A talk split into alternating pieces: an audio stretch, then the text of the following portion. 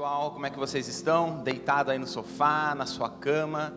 Eu quero pedir licença para você e entrar na sua casa e conversar com você. Na verdade, hoje eu quero não quero pregar para você como se fosse fosse dar a solução para todos os problemas, mas eu quero discutir um assunto com você, quero levar você a pensar e a meditar na palavra de Deus nesta manhã. Tá bom?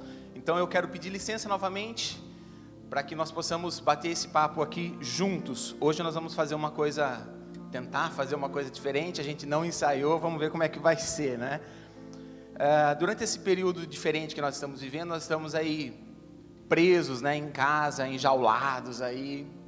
Uns estão ficando meio doidos com as crianças, igual eu.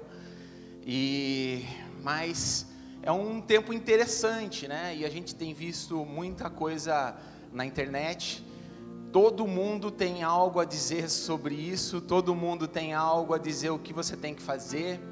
Todo mundo diz que quer mudar, todo mundo diz que vai fazer algo diferente, todo mundo diz que quer aproveitar esse tempo né, de, de reclusão, obrigatório na verdade, que nós temos vivido, para mudar, para evoluir, para estudar, para ler. E nós, cristãos, também dizemos: nossa, vamos aproveitar esse tempo para que nós possamos aprender mais de Deus, ver o que Deus quer nos ensinar com tudo isso, e tudo isso é real e é verdadeiro. Mas eu não sei se, se você é igual eu, mas tem tantas coisas que nós tentamos, tentamos e tentamos fazer e não conseguimos. Nós sempre estamos atrás de uma coisa que se chama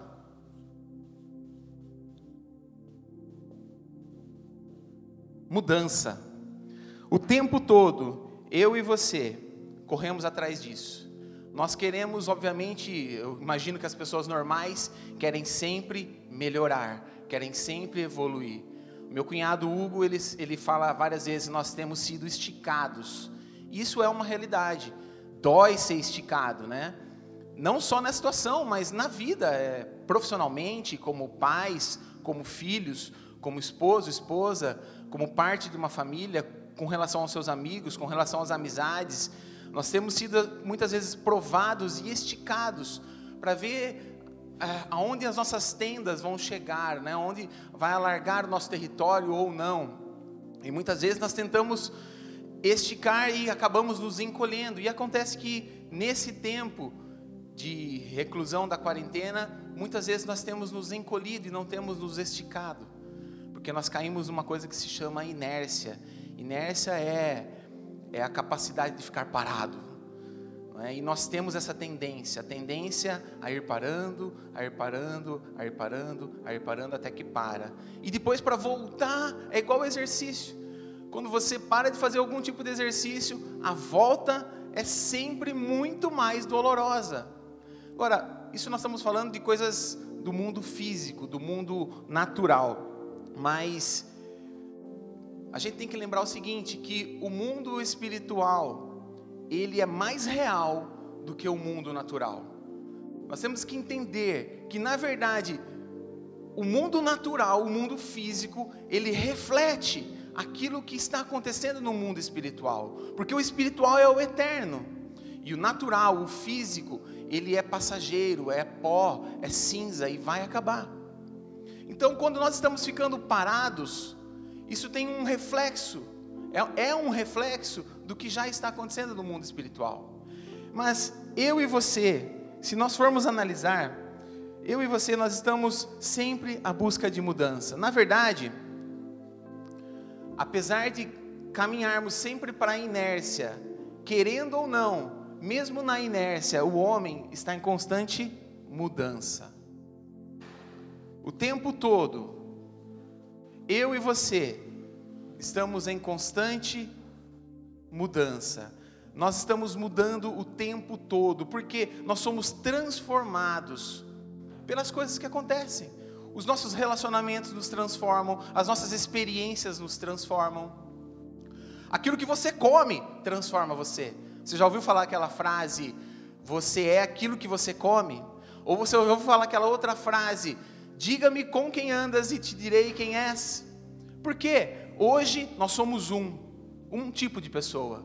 Daqui 10 anos, nós seremos outro tipo de pessoa. Se você olhar hoje, 10 anos para trás, quem você era há 10 anos atrás? No caso das minhas filhas, elas não eram nada. Porque uma tem três, a outra tem dez. Não eram nada, era um projeto, era um sonho. Mas e você que tem 15, 11, 20, 40 e poucos, 60, 70, 80?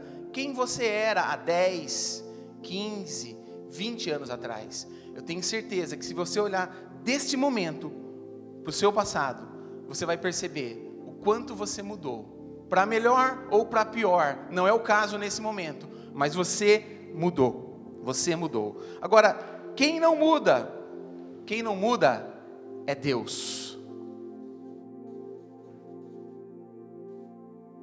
Deus, Ele é imutável. Hebreus capítulo 3, capítulo 13, versículo 8 diz: Jesus Cristo é o mesmo ontem, hoje e o será para sempre. Deus é imutável, Ele não muda suas características, Ele não muda sua natureza, Ele não muda os seus princípios, Ele é imutável. Ele sempre vai ser, sempre foi, é e sempre será. Não há mudança, não há não há dúvida em Deus. Entretanto, entretanto, o homem, sim, o homem está em constante mudança. Então nós temos Deus. Vou tentar fazer o homem aqui agora. Vamos ver se vai sair alguma coisa. Fazer um homenzinho bonitinho. Bem cabeçudo, na verdade, mas tudo bem. Esse é o homem. O que, que acontece? A condição original, a que nós fomos criados, nós, homens e mulheres, a humanidade, foi uma condição de perfeição. Uma condição onde está escrito lá em Gênesis 5,3, ou melhor, em Gênesis 1, 27. E criou Deus o homem à sua imagem, a imagem de Deus o criou, homem e mulher o criou. Então nós fomos criados à imagem dessa pessoa perfeita que é Deus. Mas aconteceu uma coisa terrível nesse meio tempo, uma coisa muito ruim. O que, que acontece? O homem tomou uma decisão errada.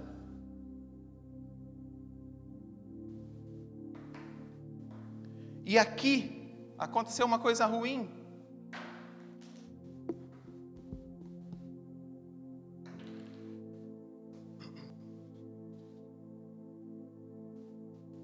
Homem pecou.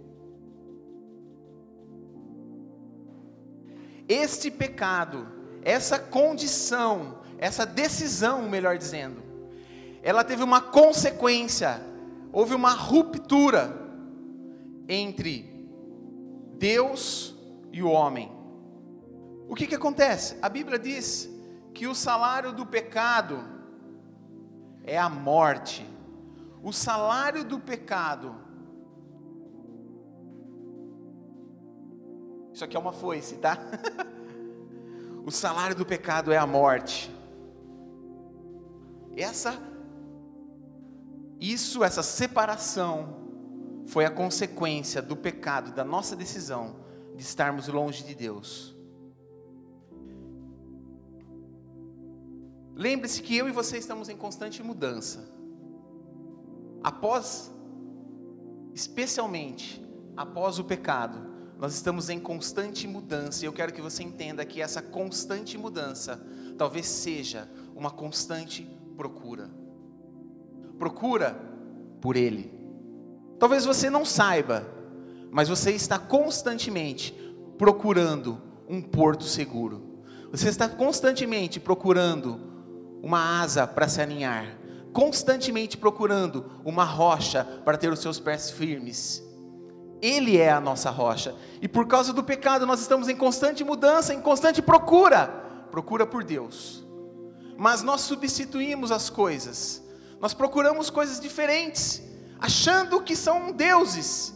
Procuramos a, o que nós chamamos hoje de felicidade. Já ouvi tantas pessoas falarem, eu tenho direito de ser feliz, e por causa desse direito que as pessoas acham de ter, de ser feliz, elas tomam decisões erradas, Elas abandonam, elas rejeitam, elas se tornam egoístas.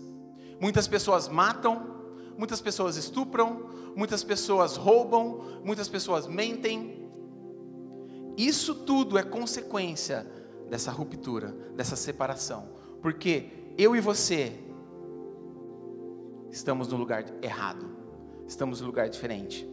O primeiro homem, Adão, foi criado à imagem e semelhança de Deus. Então, a partir daquele primeiro homem, deveria haver uma linhagem, deveria haver uma gerações semelhantes ao Criador, porque Adão era semelhante ao Criador.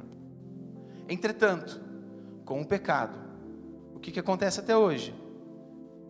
Nós temos uma geração, a humanidade como um todo, é imperfeita, no lugar errado, sempre à procura, sempre mudando, sempre se distanciando, se distanciando do Criador imutável, que era, é e sempre vai ser. Então, na verdade, o que nós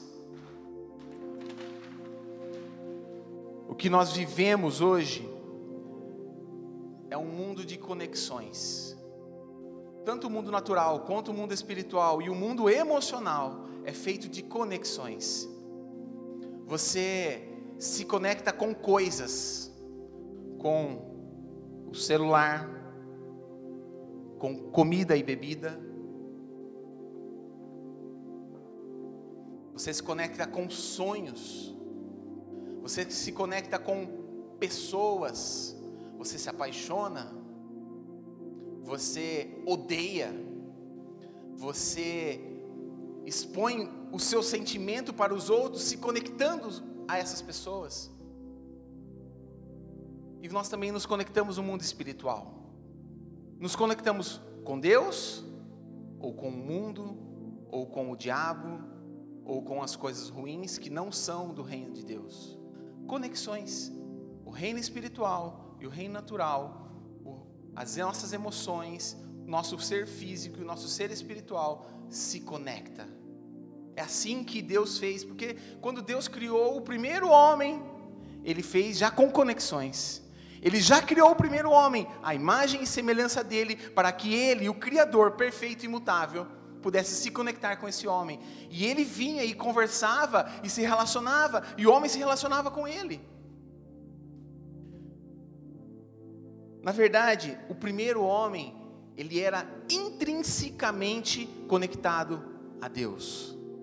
O segundo homem, ou melhor, que ainda é o primeiro homem, mas pós-pecado, então, pós-pecado, com a ruptura do pecado, com a separação de Deus e o homem, ah, esse novo homem, vamos dizer assim, já contaminado, vamos dizer assim, para a gente poder entender de uma forma bem simples, pelo pecado, tem nele agora não uma conexão intrínseca com o Pai, com o Criador, mas ele deixa de ter um pai, ele deixa de ter alguém que ele se relacionava, e ele passa a ter uma conexão intrínseca com o pecado, com as coisas finitas e mortas. Ah, na verdade, nós, eu e você, intrínseco significa inseparável, significa algo que é inerente, que já faz parte, que é parte daquilo. Então, ah, é intrínseco que a água que está aqui dentro é molhada.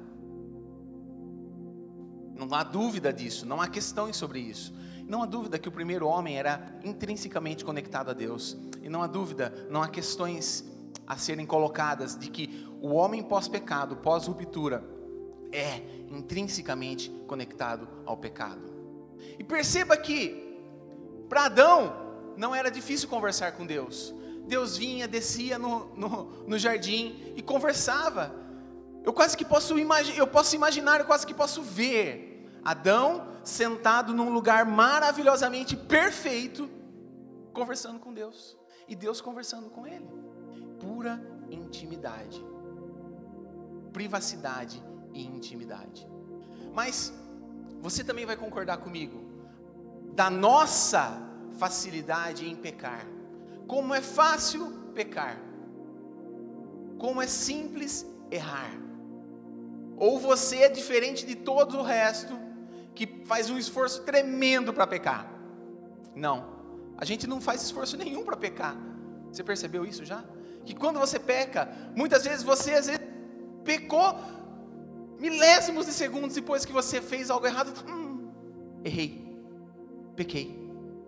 E você sabe que você e eu pecamos porque a gente gosta de pecar, porque nós queremos pecar, é nossa decisão pecar. A Bíblia diz que nós geramos o pecado dentro de nós, então ele não acontece. Apesar de milésimo de segundos depois cair a ficha, ele não acontece em um milésimo de segundo. O pecado ele é gerado dentro de nós. A nossa concupiscência o nosso desejo e nós engravidamos do pecado até que nós damos vida a ele. Trazemos ele à tona. Então nós somos intrinsecamente conectados ao pecado. Conexões. E é por isso que eu e você temos tanta dificuldade em mudar ou alterar a palavra nós queremos as mudanças, sonhamos com elas, mas como nós somos, estamos intrinsecamente conectados ao pecado, tudo muda, porque toda a, toda a nossa intenção, toda a nossa boa intenção, toda a nossa boa intenção em sermos melhores, em evoluirmos, em fazermos o bem, tudo isso se torna nulo, vão, em vão, porque essa mudança na verdade, é uma procura, e nós temos encontrando coisas mortas, coisas passageiras, coisas boas às vezes, coisas boas. Um amor é uma coisa boa, ter uma boa condição de vida é muito bom. Quem não quer ter uma boa casa? Quem não quer ter comida à sua mesa? Quem não quer ter um bom emprego? Quem não quer ter um bom salário? Todos nós quem não quer ter uma boa família, uma boa esposa, um bom esposo? Quem não sonha com filhos maravilhosos? Todos nós, todos nós sonhamos com isso. São coisas boas, são bons sonhos, bons objetivos, mas lembre-se que se você colocar o seu coração nessas coisas, se você colocar nisso o teu tesouro, se o seu tesouro for isso, teu coração vai estar nisso. E o nosso coração tem que estar em Deus. Tem que estar em Deus. É por isso que nós estamos em constante procura e temos dificuldade então de mudar, de mudar, de encontrar. É por isso que nós temos ah, tanta dificuldade em fazer as coisas de Deus e tanta facilidade em fazer as coisas do mundo. É por isso. É por isso. Veja bem, então a grande questão é, é se eu tenho que mudar, como mudar? Então, para mudar, é preciso alguns itens. O primeiro item, que é a Bíblia, que é a palavra de Deus, que é o nosso guia de prática e de fé. O primeiro item desta palavra de Deus é, na verdade, uma coisa essencial, que é o nascer de novo. É essa expressão que Jesus usa para que haja uma nova conexão com Ele. Se você olhar o que está escrito lá em João, capítulo. João 3, de 3 a 7. Vamos ler alguns versículos. Jesus disse assim: E Jesus respondeu e disse-lhes: Na verdade, na verdade, eu te digo que aquele que não nascer de novo não pode ver o reino de Deus. Disse-lhe Nicodemos: Como pode um homem nascer sendo velho? Pode porventura tornar a entrar no ventre da sua mãe e nascer? Jesus respondeu: Na verdade, na verdade, eu te digo que aquele que não nascer da água e do espírito não pode entrar no reino de Deus. No reino de Deus. O que é nascido da carne é carne, e o que é nascido do espírito é espírito. Não te maravilhes de ter te dito, necessário vos é nascer de novo. 2 Coríntios 5, 17 diz: Assim que, se alguém está em Cristo, nova criatura é, e as coisas velhas já passaram, eis que tudo se fez novo. Tudo se fez novo. Absolutamente tudo. João, capítulo 3, é o que eu estava dizendo, fala sobre o nascer de novo. Não é o nascer de novo do ventre da mãe, mas é o nascer espiritual. É uma transformação. E na verdade, esse nascer de novo, ele tem a ver com duas coisas importantes. Tem a ver com santidade, porque Deus é santo e ele só pode se conectar e se relacionar com quem também é santo. Não há conexão, não há relação, não há relacionamento entre luz e trevas. Não tem como.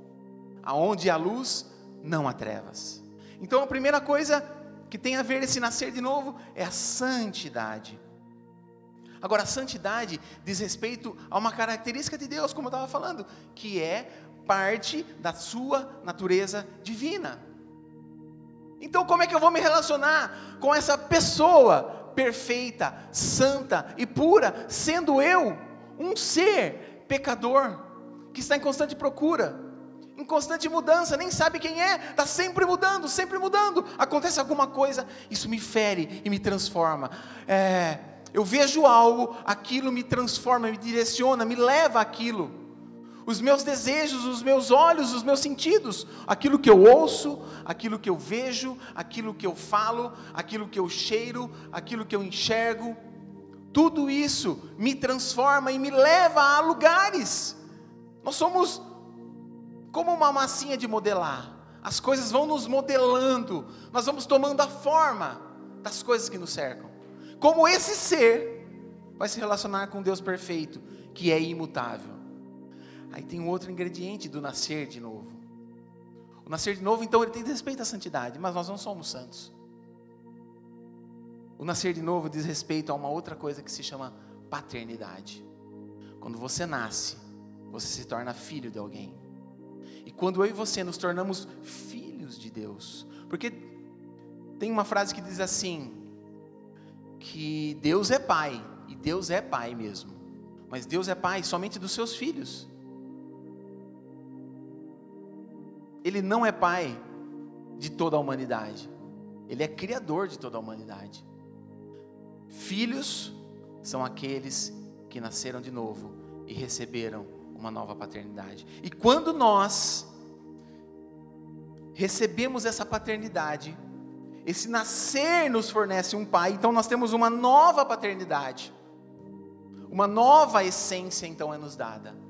Eu sou filho do seu José Carivaldo Milanês e da dona Vanderly Viesel Milanês, que já faleceu. Mas eu sou filho deles. Esse corpo físico que vocês estão vendo vem deles. Mas a minha essência já não é mais deles. A minha essência é do meu pai celestial que me deu a paternidade dele, que me adotou, que me transformou. Então, por causa dessa nova paternidade, eu me torno então participante, me torno participante da natureza divina. Isso não é uma opinião ou uma ideia minha, mas é o que está escrito lá na Bíblia. Se você tiver com a sua Bíblia aí no seu celular, abra comigo em 2 Pedro, capítulo 1 versículo 4.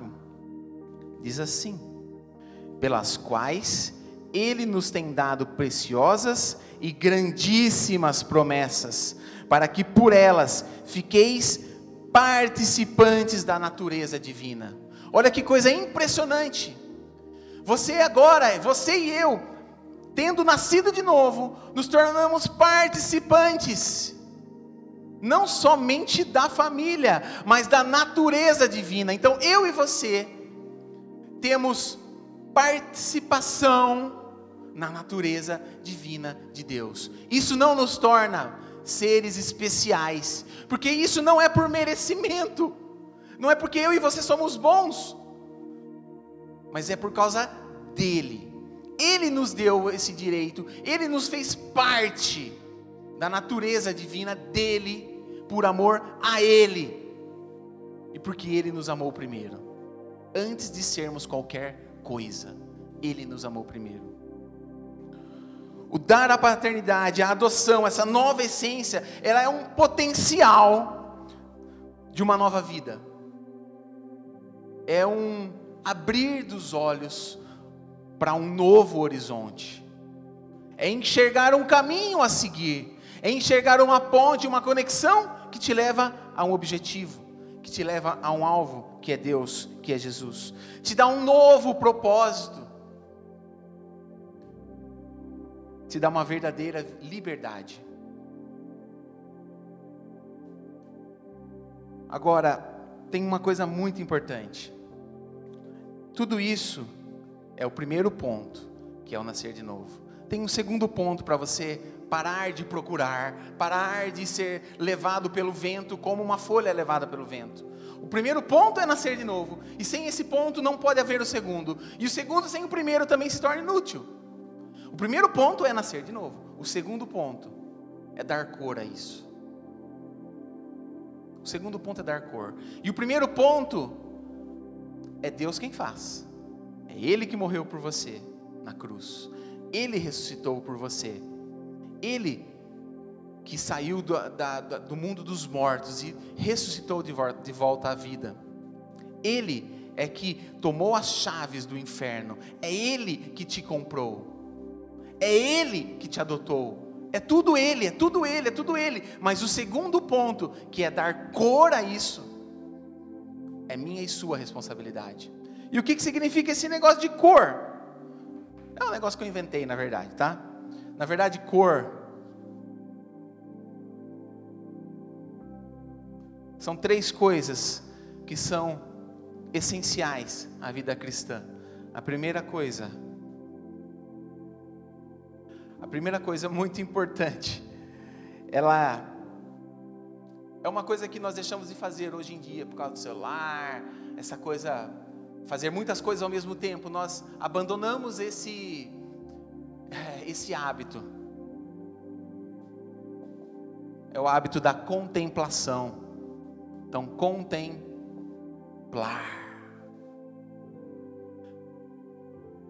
Eu estava assistindo um vídeo e a pessoa perguntou assim: Qual foi a última vez que você observou as estrelas? Qual foi a última vez que você observou uma flor? Qual foi a última vez que você fez observou algo. Eu me lembro quando eu era é, menor, é, já contei isso em algumas pregações na igreja, andando de carro com meu pai, e a gente, mora, a gente morava num lugar é, onde você via um pôr do sol bonito, e algumas vezes eu me lembro dele falar assim: Olha o que Deus fez, olha que coisa linda esse pôr do sol. Por quê? Isso é contemplar, contemplar a beleza daquilo que Deus fez. Quantas vezes você parou e ficou olhando para o seu filho, para sua filha, e contemplou a beleza que Deus fez? Olhou para sua esposa, sem querer nada, como elas dizem, e contemplou a beleza, o presente que Deus te deu. Contemplar. Olha o que a Bíblia diz lá ainda em 2 Coríntios, capítulo 3, versículo 18. Mas todos nós, com o rosto descoberto, quer dizer, sem medo, sem nada te protegendo, desnudo, com o rosto descoberto, refletindo como um espelho a glória do Senhor, somos transformados de glória em glória na mesma imagem como pelo Espírito do Senhor. Contemplando, nós refletimos, com os olhos fitos nele, nós refletimos. A contemplação, a observação é essencial para que haja uma ruptura agora com a procura de coisas inúteis. Veja bem, eu ter nascido do meu pai com a minha mãe não me torna o meu pai e a minha mãe. Quantos filhos, quantas crianças hoje, quantos adultos, quantas pessoas não conhecem os seus pais biológicos? Elas não sabem quem são seus pais, então elas não são parecidas com os seus pais, nas suas atitudes, no seu jeito de agir e de pensar. O que é que te torna parecido com alguém? a contemplação, a observação. Eu olho aquilo que o meu pai faz correto, aquilo que ele faz de bonito, e eu quero ser como ele. Você que tem filhos, você sabe que tem uma fase em que o filho, ele vive falando assim, não, no nosso caso em casa, eu quero ser arquiteto. Eu sou arquiteto. Ou então, eu quero ser enfermeira. Fica nessa variação de profissões. E aí o pai e a mãe falam assim: não, arquiteto não, enfermeira não, ganha pouco, corre muito risco, ganha pouco. Então nós ficamos como filhos, olhando para os nossos pais e sonhando, contemplando, buscando ser iguais, sermos iguais a eles. Com Deus é a mesma coisa. Contemple, observe, estude, procure, copie, só tem uma forma, eu anotei em algum lugar uma frase aqui, nem sei se eu trouxe a, folha. De vez em quando eu tenho uns relances de inteligência. E na verdade não é nada muito inteligente, é uma coisa muito óbvia, tá bom? Para falar a verdade. Diz assim: você só se torna bom em alguma coisa repetindo ela incansavelmente até se tornar bom. Parece uma coisa tão óbvia, mas é a verdade. Você só aprende algo se você repetir, repetir. Existe uma curva de aprendizado. Algumas coisas que você se propõe a aprender, a curva faz assim, já sobe, já aprende. Outras coisas é muito tênue. Ela começa e começa e começa. E parece que você não está evoluindo, mas se você persistir, persistir, e persistir, e contemplar, e contemplar, e contemplar, você vai encontrar bom? Você vai ser. A segunda coisa, que é o o do cor, é o observar. Então, contemplar, que eu já até comentei, né? E observar. Olha o que a Bíblia diz. Olha o que a Bíblia diz lá em Mateus 28, de 19 a 20. Todo mundo conhece. E chegando-se Jesus falou-lhes, dizendo: É-me dado todo o poder no céu e na terra. Portanto, ide, fazei discípulos de todas as nações, batizando-os em nome do Pai e do Filho e do Espírito Santo, ensinando-os, levando-os a observar, levando-os a observar e a guardar todas as coisas que eu vos tenho mandado, e eis que estou convosco todos os dias até a consumação dos séculos. Contemple observe. E o terceiro ponto do cor é relacionar. Olha o que a Bíblia diz. Lá em, Mate, lá em, em 1 Tessalonicenses 5,17. Orai sem cessar.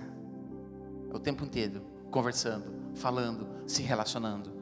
Olha o que diz lá em João, capítulo 15, de 3 a 5. Vós já estáis limpos pela palavra que vos tenho falado. Se alguém fala, alguém ouve. Se alguém fala e alguém ouve, há um relacionamento, há uma conversa. Está em mim e eu em vós, como a vara de si mesmo não pode dar fruto se não estiver na videira, assim também vós, se não estiverdes em mim. Eu, Jesus falando, eu sou a videira, vós sois as varas.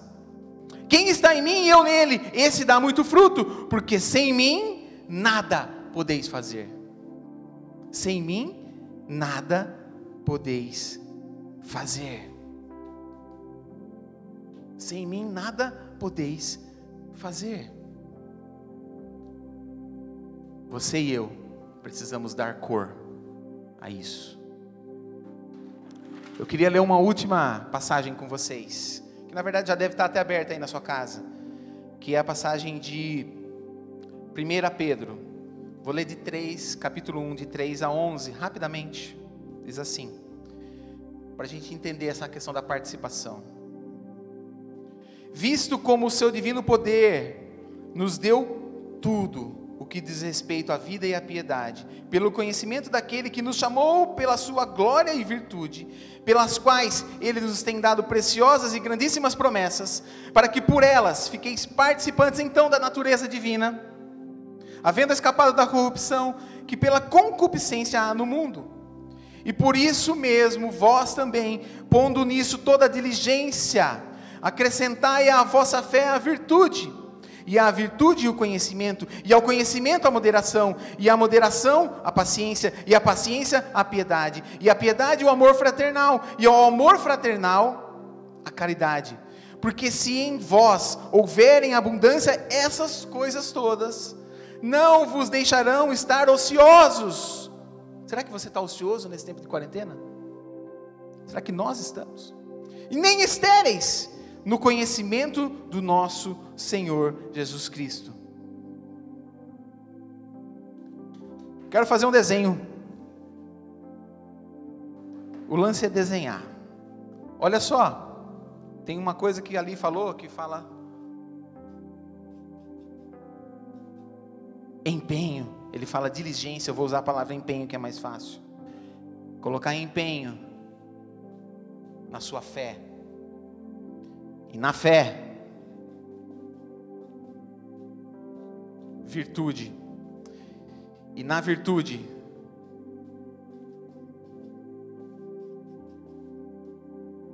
conhecimento. E no conhecimento, uma coisa que é difícil de ter moderação, que é domínio próprio.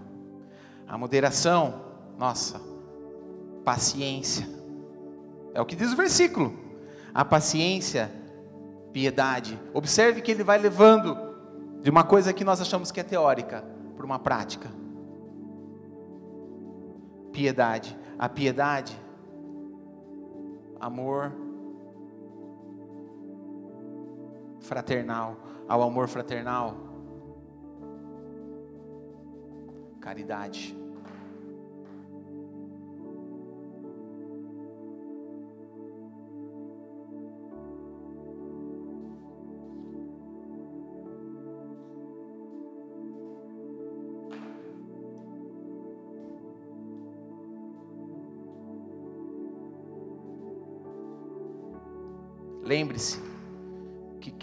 Isso daqui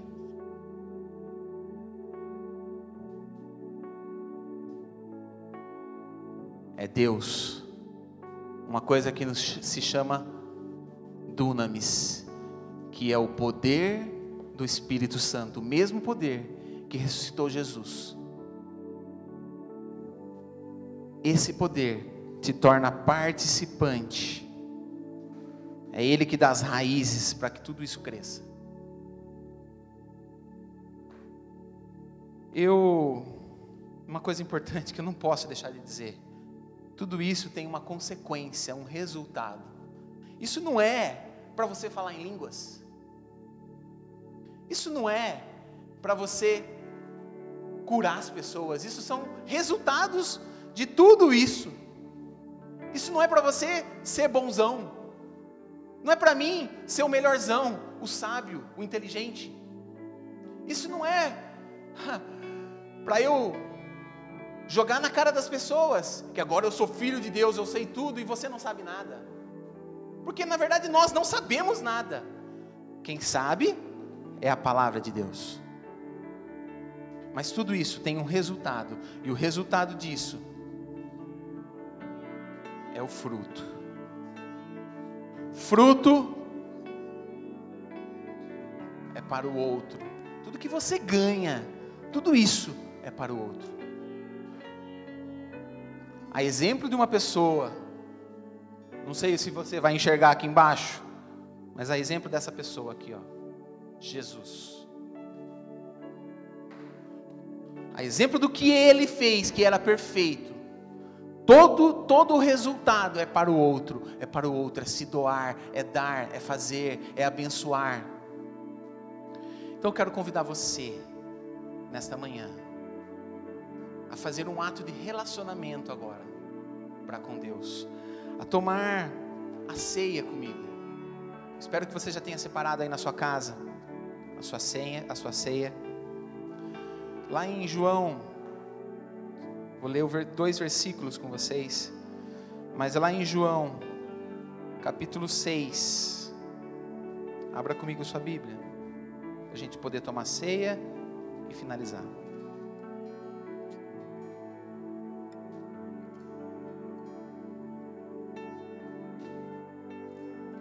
João capítulo 6, 51, do 51 ao 57, ele diz assim: Eu sou o pão vivo que desceu do céu. Se alguém comer deste pão, viverá para sempre. E o pão que eu darei é a minha carne, a qual eu darei pela vida do mundo. Disputavam, pois, os judeus entre si, dizendo: Como pode este nos dar seu, sua carne a comer? Jesus, porém, lhes disse: na verdade, na verdade, vos digo que se não comerdes a carne do filho, do filho do homem e não beberdes o seu sangue, não tereis vida em vós mesmos. Quem come a minha carne e bebe o meu sangue, tem a vida eterna, e eu ressuscitarei no último dia, porque minha carne é verdadeiramente comida, e o meu sangue verdadeiramente é bebida. Quem come a minha carne e bebe o meu sangue, em mim permanece e eu nele. Assim como o Pai que vive me enviou e eu vivo pelo Pai, assim quem de mim se alimenta também viverá por mim. A ceia é um ato de relacionamento. Jesus não tinha morrido, é Ele que está falando aqui.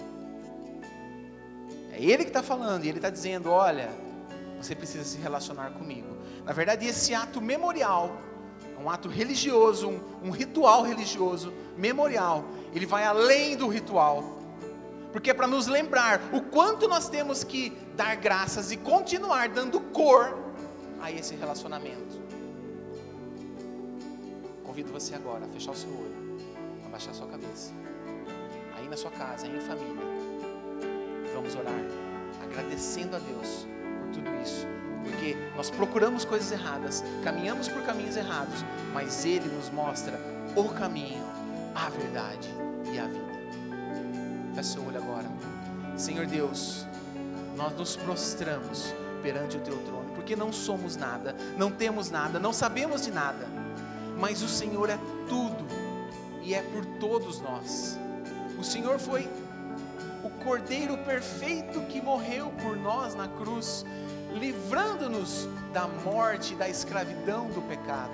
O Senhor nos conectou de volta ao Pai. Obrigado, Pai, pelo sacrifício do Filho na cruz. Obrigado, Espírito, porque o Senhor o trouxe de volta do reino, do reino dos mortos.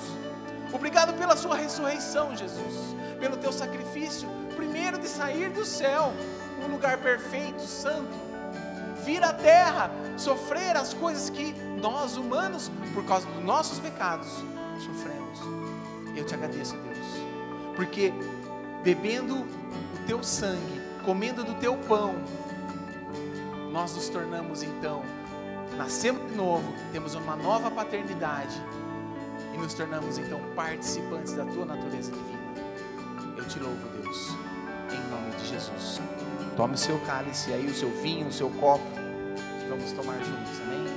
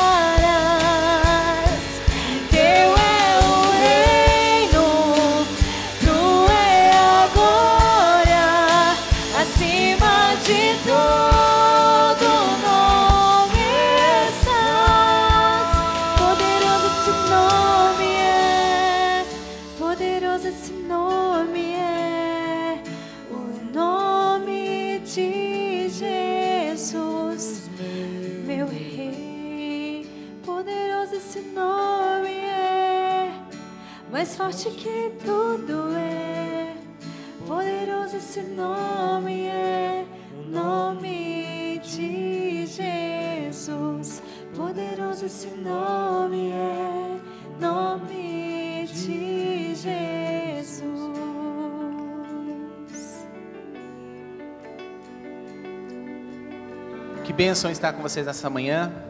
Não sei como foi a sua ceia aí, mas aqui o pão foi uns sequilhos. E eu tive uma surpresa a hora que eu pus ele na boca. Falei, mas é uns sequilhos, mas amém. O que vale é o coração, entendeu? Mais do que as coisas externas, é o coração. E nós sempre tomaremos a nossa ceia com o coração no trono de Deus. Tenha uma boa semana e não se esqueça disso. Deus te deu tudo ao homem, mas tudo isso por meio da cruz de Cristo. É Ele que conecta o teu coração a Deus através da cruz. Abençoe as pessoas de uma forma prática. Para você abençoar, o seu, o seu coração tem que estar conectado ao coração de Deus. Essa é a forma de abençoar de uma maneira infalível, com certeza. Tenha uma boa semana. Eu conto com a sua presença. Semana que vem, no mesmo horário, no mesmo canal.